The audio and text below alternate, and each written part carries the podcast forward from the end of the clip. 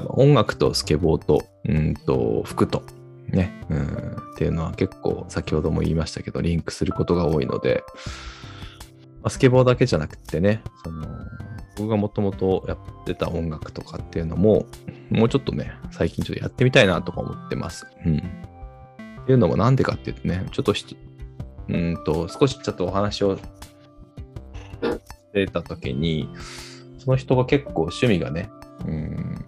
多いわけじゃないんだけど、なんか一つ一つを丁寧にやってんな、みたいなところがあって、うん、それをこう、ね、今流行り、流行りというかもう定番ですけど、SNS とかにアップしていこうかな、みたいな話をしてて、おやったらいいじゃないっていう話をしてて。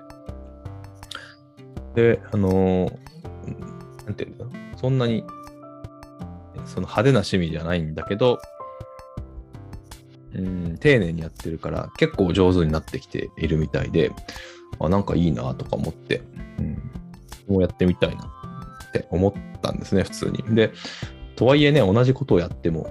面白くないなとか思っちゃうタイプなので、自分が好きなものやりたいなと思った時に、自分って趣味何なんだろうみたいな風に思ってしまいましてですね。まあ、あの、下手の横好きの典型で、あの、誰が見たって森本は、あの、なんだ、こだわりが強くて多趣味多趣味なやつだみたいな風にね、結構言われるんですけど、うん、実はね、そんなに、そんなことなくて、うん。あ横好きなのは間違いないし、いろんなあのところにそこそこのこだわりはあるんですけど、あのめちゃくちゃこだわって誰にも負けないみたいなところはあんまりなくてですね、なんか改めて自分の、うん、なんていうのか、人になんか言えなくてもいいから、自分の中できちんとそこの一つに向き合ってね、やる趣味があってもいいのかななんてことを思ってます。ね。なんか年寄りみたいな発言ですけど、なんかそういうふうに、なんていうんですか、ぐーっと広がった趣味がですね、一つこうぐーっとこう縮めていって、何か一つに対してしっかりとやるみたいなことをね、できるといいななんてことを思っております。でそれがスケボーになるか音楽になるかちょっとわかんないんですけど、やってみないとね、それもわからないですし、あのーそういう感じかな。うん、で、まあ、趣味の一つでもある、ランニングとか筋トレとかあるんですけど、まあ、なんか最近はね、筋トレも最近はパンプアップにこだわりがなくなって、どっちかというとウェイトダウンの方にね、フォーカスしてるので、有酸素運動とかね、あと HIIT ですか、あの高強度インターバルトレーニング、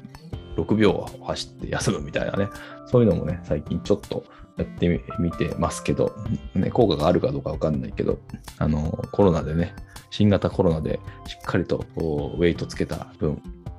今度は今落とそうという時期になっているという感じですね。うん。いやー、しかし、新型コロナどうなるんでしょうね。なんか私の住む神奈川もとんでもない数になってきてますけど、緊急事態もね、当然のように出てきて、今後どうなるかわかんないですけどね。うん、この今週はねあの、これが公開されるのいつかわかんないけど、あの暑い、暑くて雨も多いということで、今実はアイスを手に持って喋ってるんですけど、なかなか食べられずにいたら溶けそうなので、ちょっとすいません、食べながらになっちゃいますけど、うん。あの、これからね、そういうふうに、うんなかなかこうやっぱり外に出られないなと思って、うん。なんか、企業さんとのミーティングとかももう明日朝一でオンラインでやるんだけど、やるんですけど、なかなかこう、会って話せない時間が多くなっていくし、自分の時間の作り方っていうかね、さっきの趣味の件もそうですけど、どうやってその趣味を充実させて自分の生き方を、なんて言うんでしょうね、生き方に向き合っていくかっていうかな、そういう時間ってやっぱり今後さらに作っていかないといけない。ね、忙しさの中で、すべては、あの、なくなっていったところから結構大きく展開して、一つ自分と向き合う時間っていうのはね、皆さんもね、ちょっとずつできてくると思うんで、その中でなんか YouTube 始めましたとかでもいいと思うし、まあ、ノートを書き始めましたとかでもいいと思うし、なんか一つ続けられるようなね、ことをできるといいんじゃないかなと思ってます。なんかいろんな、そういうね、あの、各々の趣味をあ、そんな趣味もあるんだみたいな感じで、ポジティブに、ポジティブもネガティブもないんですからね、そもそもそうなの。あの、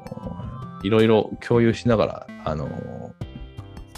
こんなこともあるんだな、みたいな感じで、みんなで充実したね、生き方ができるような風になったら、悪くないんじゃないかな、と思っております。ね、そんな悪くない話を今日もさせていただきました。はい。来週はね、ちょっと頑張って、えー、ミスター福田と